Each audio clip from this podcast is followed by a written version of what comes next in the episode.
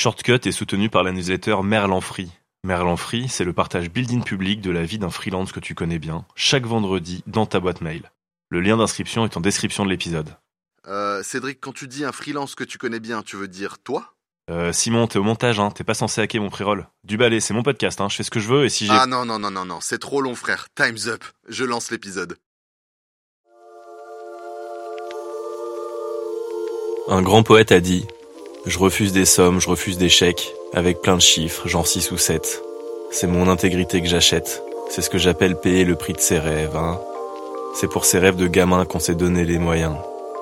Si t'as pas reconnu, c'est Aurel San, dans la chanson Shonen. Shortcut, shortcut, shortcut. Shortcut. Ton raccourci vers l'indépendance. Moi j'avais un rêve, c'était. Il a pas de rêve Ah, moi j'en avais un. Ouais, mais toi, on s'en fout, toi. Et en fait, c'était un peu comme un jeu pour moi. C'était pas la vie pro. Et aujourd'hui, je me dis, bah, en fait, on a le droit d'avoir 30 ans et que ce soit juste le commencement de, de trouver sa voie. Je m'appelle Cédric Costa. Je me suis lancé en freelance en 2017 et je peux te dire que c'était la meilleure décision professionnelle de ma vie. Dans Shortcut, je partage mon expérience aux personnes qui veulent se mettre à leur compte, mais aussi à celles qui le sont déjà. En combinant les enseignements que j'ai tirés aux témoignages des invités, Shortcut te donne le coup de pouce nécessaire à la réalisation de tes projets les plus fous. Un seul objectif, t'aider à passer à l'action à toutes les étapes de ton voyage vers l'indépendance. On peut se sentir plus libre en tant qu'entrepreneur, plus flexible, plus aligné, plus tout ce qu'on veut. Mais entre des cheminements non linéaires comme une reconversion ou une exploration, et des embûches comme le doute ou la pression sociale, il y a aussi un revers de la médaille. Notre invité du jour a vécu tout ça, et on se plonge dans sa quête d'apprentissage et de découverte de soi. Alice Chara a la trentaine. Elle a fait des tonnes de choses dans sa vie, et elle va encore en faire des tonnes en tant qu'entrepreneuse. Dans quelques mois, vous pourrez lui dire Bonjour Alice, je voudrais deux boules stracciatella dans un pot, s'il vous plaît. Mais en attendant, elle est dans Shortcut pour revenir sur son parcours pas comme les autres. J'ai fait des études normales, euh, enfin normales. J'ai fait un bac, euh, une prépa, une école de commerce, mais je savais pas ce que je voulais faire. Donc je me suis retrouvée avec un master 2 en poche, euh, sans aucune idée d'un endroit où j'avais envie d'aller parce que tout m'intéressait et absolument pas les trucs que j'avais vus en école de commerce. Donc j'ai commencé un job un peu par hasard dans la vente. Ça m'a vachement plu. Mais euh, équipe super compliquée et euh, beaucoup de voilà management et euh, et bienveillance de l'équipe totalement inexistant. Donc euh, au bout de deux ans de battre, euh, j'en ai eu un peu assez et j'avais je m'étais prouvé à moi-même ce que je ce que je cherchais, je pense. Et je me suis dit que c'était le temps pour moi de tout quitter parce que j'en avais marre de l'entreprise. Euh, j'avais pas forcément euh, j'étais pas forcément à l'aise avec ce que je vendais. Euh, le fait de travailler dans un grand groupe e-commerce à aider des marques qui ont déjà énormément d'argent à faire plus d'argent sur le dos de personnes euh, en leur faisant un peu jouer sur euh, sur un, un achat d'impulsion vite vite avant que ce soit trop tard. Et moi j'avais envie de changer un peu de trucs et j'avais fait un truc avec mes mains surtout. Et c'est à ce moment-là que je suis partie en voyage pendant trois mois en Asie euh, et je me suis dit en fait euh, les endroits où je me sens le mieux quand je voyage c'est les, les coffee shops. C'est là où il y a euh, euh, de la bonne vibes euh, des choses à manger des boissons chaudes où je peux me poser où je peux réfléchir où je me sens super à l'aise. Et je me suis dit vas-y je vais ouvrir un coffee shop euh, chez moi à- en France. Et donc pour ça forcément moi qui suis totalement paniquée de comment je vais faire ce truc je me suis dit il faut que je il faut que je connaisse les métiers en fait euh, que je vais avoir à manager parce que je n'y connais rien. Je viens pas du tout de la restauration, j'en ai jamais fait. Et euh, bien sûr, euh, si tu rajoutes à ça le fait que j'ai un prêt immobilier et que j'avais un délai de carence du chômage, il fallait absolument que je gagne ma vie le jour où je suis rentrée. Euh, bah en gros, je suis rentrée le 2 juin et le 6 juin, j'avais ma première mission euh, freelance euh, extra euh, en tant que reneuse à la Felicita pour l'ouverture, tu vois, Station F. Et d'ailleurs, ce qui était drôle, c'est que j'ai croisé plein de gens que je connaissais dans les startups parce que j'étais là dans l'univers startup. Sauf que eux, ils étaient en costard avec euh, leur rendez-vous et moi, j'étais avec mon tablier, ma lavette et je sentais la, panique dans leur regard, genre oh my god, qu'est-ce qui s'est passé dans sa vie, la pauvre. Alors que moi, j'ai ma best life. Donc euh, voilà, ça c'était le regard des autres était quand même un peu difficile, mais je savais pourquoi je le faisais. Et en fait, j'ai eu vachement de chance progressivement. J'ai commencé à faire plein de missions. J'en ai parlé autour de moi de mon projet. J'attendais mon associé qui était à Londres à l'époque et qui devait rentrer à Paris pour qu'on le monte ensemble. Je ne voulais pas le faire toute seule. Et en gros, euh, j'ai fait plein plein de trucs. Euh, j'ai bossé pour pas mal de gens, dont un chef qui m'a pris un peu sous son aile et qui m'a fait, euh, qui m'a ouvert en fait les portes de la cuisine, où il m'a mis en cuisine parce qu'on avait besoin de staff, qu'on n'en avait pas assez, qu'il a vu que je, je, je gérais en fait, sans diplôme, sans formation. Enfin, c'était vraiment n'importe quoi ça aurait pu être une catastrophe totale. Et ça s'est pas trop mal passé. du coup, j'ai fait la saison avec lui et et en gros, euh, j'ai repris un taf après pour attendre mon associé encore parce que j'étais là, mais je peux pas faire toute seule, c'est pas possible, j'ai besoin de plus d'expérience. Il est rentré. On a visité un local. Une semaine plus tard, confinement. Et il m'a dit, bah, désolé Alice, euh, ça va être compliqué pour moi de suivre. Euh, c'est pas, possible dans ces conditions et je comprends tellement. Donc, qu'est-ce que j'ai fait? Ben, je j'ai pris du temps parce que j'avais bien poussé sur la corde physiquement, j'avais énormément bossé et je me suis posée, je me suis dit ok là en fait. Euh, financièrement et pour ma santé mentale, je pense qu'il faut que je retrouve un travail en, entreprise parce que c'est trop de pression d'être toute seule, de savoir euh, pas forcément où je vais, de devoir rechanger de projet, de je savais pas trop où j'en étais.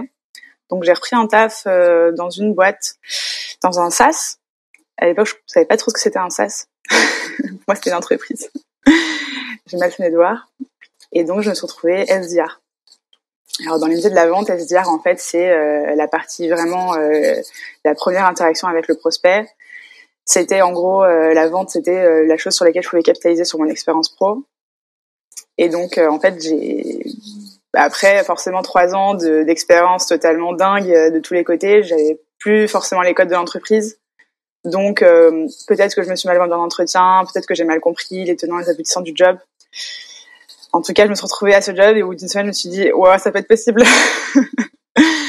et hum, j'ai essayé de passer en interne dans d'autres jobs euh, en comprenant que ce qui me plaisait, c'était la partie créative, l'écriture de mes textes, mes, mes lettres, mes lettres mes newsletters, mes mails de prospection qui étaient dingues, euh, où tout le monde me faisait des retours dessus, où mes prospects me faisaient des retours dessus, où mes prospects m'appelaient pour me demander de rejoindre leur équipe à eux, tellement ils aimaient ce que je faisais. Et donc, euh, quand j'ai pas vraiment pu arriver là où je voulais aller dans l'entreprise, finalement, en fait, ça s'est terminé assez rapidement et je me suis lancée en freelance en me disant, ben, là, je me lance en freelance focus sur ce que je sais faire, c'est-à-dire la partie copywriting, sans connaître en fait le mot à l'époque. Parce que c'était de la vente en fait euh, les mails de prospection euh, euh, tout le contenu que tu fais les e-books faire des webinars pour moi c'était c'était un mélange de marketing et de vente. Mais bon ça allait un peu dans le même sens et ce terme de copywriting n'existait pas forcément. Et donc je me suis rendu compte que c'est un truc que j'aimais vraiment beaucoup faire et sur lesquels j'étais plutôt plutôt douée. Donc je me suis dit vas-y je focus dessus à 100% et bah forcément comme j'ai 12 milliards de projets euh, en étant indépendante, je me suis dit bon, quitte à être indépendante, autant faire un peu ce que je veux. Et euh, je me suis lancée dans un autre projet qui revient dans la restauration, sur lequel j'ai pas beaucoup communiqué en ce moment parce que c'est tout nouveau. Mais en gros, je suis revenue à une, une passion de petite fille qui est la glace. Et donc, je prépare le CAP artisan glacier en candidate libre pour le mois de juin. Et, et forcément, c'est franchement, c'est super dur d'avoir 12 projets en même temps parce que faut s'allouer du temps pour l'un, pour l'autre, faut rester motivé. C'est le grand écart intellectuel tous les jours parce que euh, il faut rester focus. Et en fait, c'est, je crois que c'est la chose la plus difficile pour moi, mais c'est aussi un super challenge. Et donc, pour l'instant, je fais vraiment focus freelance. Euh, je me laisse un peu de temps à côté pour euh, faire de la formation, pour me faire former par un artisan pas très loin de chez moi qui est ok pour me prendre bien sûr gratuitement puisque les stages adultes euh, bah, limite faut, il faut soi-même payer pour pouvoir les faire. Mais donc voilà, pour apprendre un petit peu à manier euh, les machines pro et euh, bah, en juin le CAP. Et je me dis pourquoi pas ouvrir quelque chose à la rentrée de la saison 2023, donc en avril, mars-avril 2023.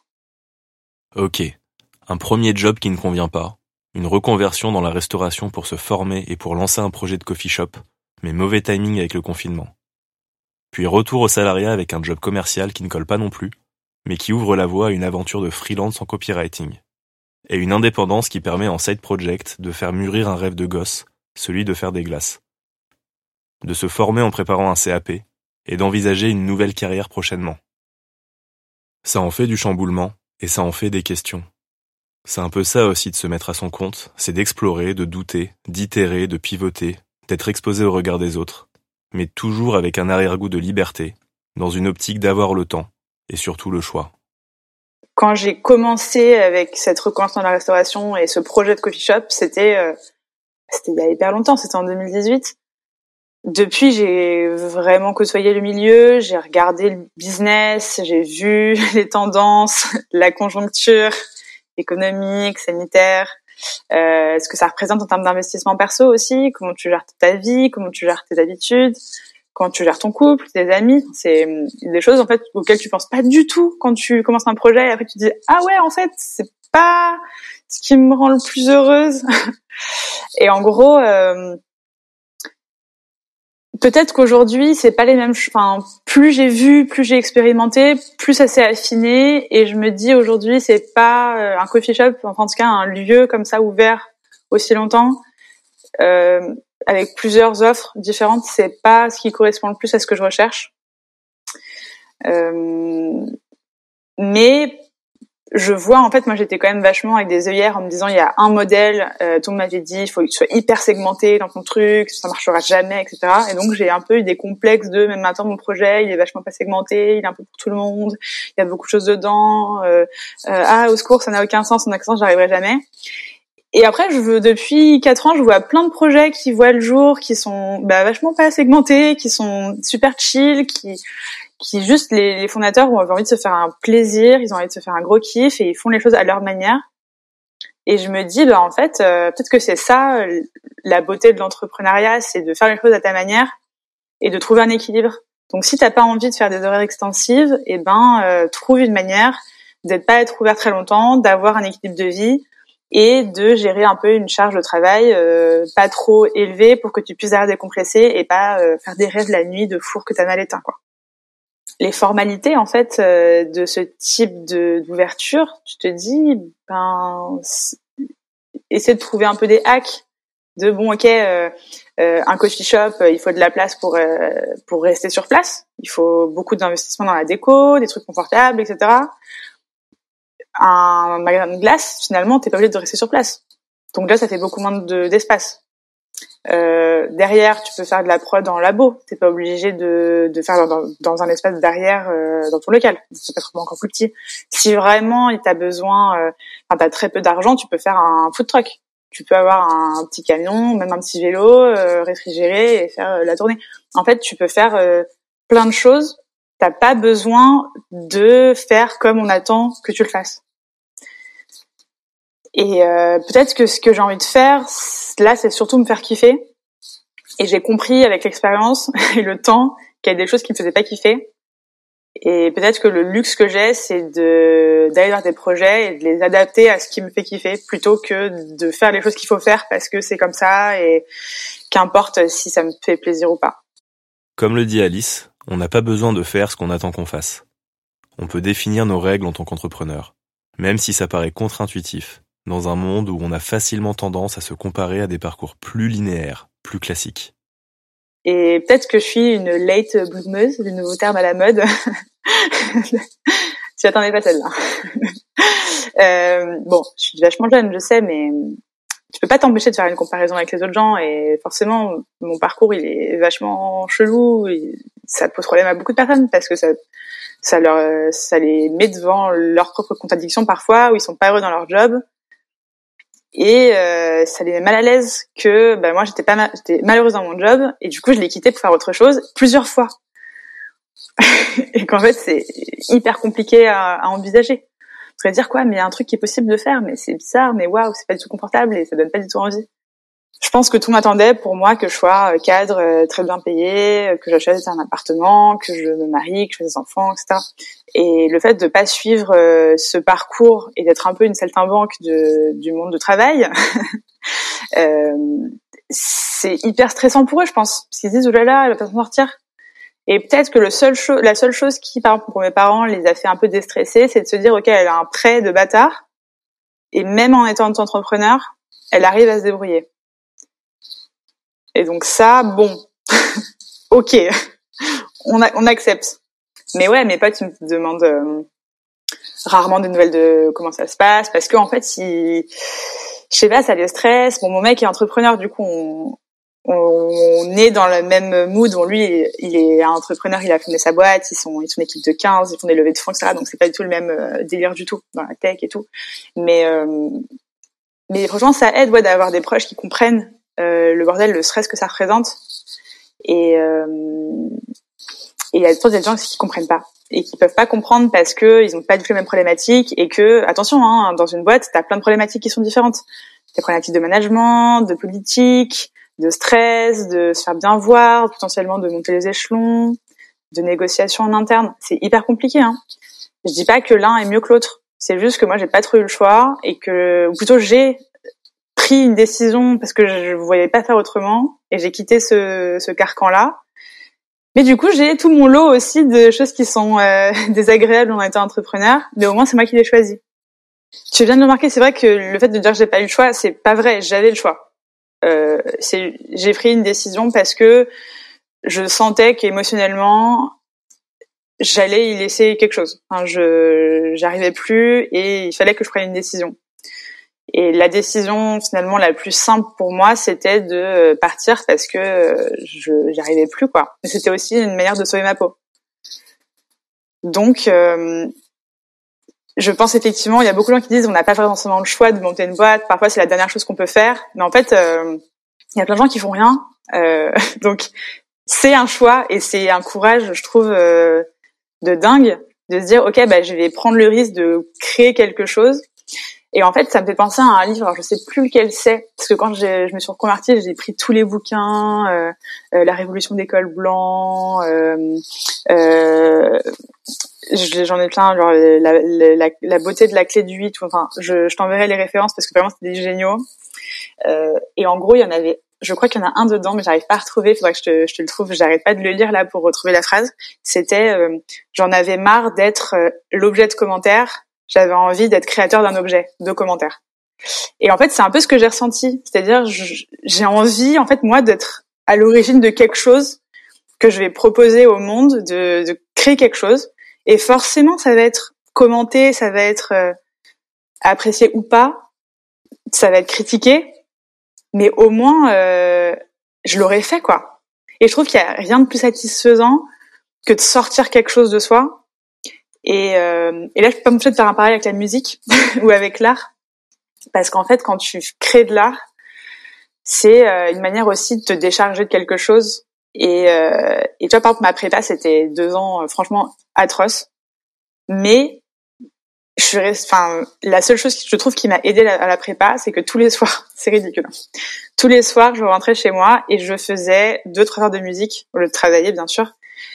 Et je chantais parce que j'ai beaucoup chanté la musique, c'est quelque chose de très important pour moi. Et le fait de sortir physiquement les choses, ça, je crois que c'est ça qui m'a sauvé, en fait, la vie. Et, euh, et peut-être que c'est ce que j'ai envie de faire aujourd'hui, c'est de, de prendre confiance en moi pour me dire je, je vais proposer quelque chose et qu'importe ce qu'on va pouvoir en dire. Ça te donne des idées? Si tu découvres le podcast ou que ce n'est pas encore fait, tu peux mettre 5 étoiles sur Spotify et Apple Podcast, le partager à tes potes et t'abonner pour être notifié quand un nouvel épisode débarque. Dans le prochain, on accueillera une serial entrepreneuse experte en marketing c'est sur ce magnifique teasing que je te quitte et que je te dis à très bientôt.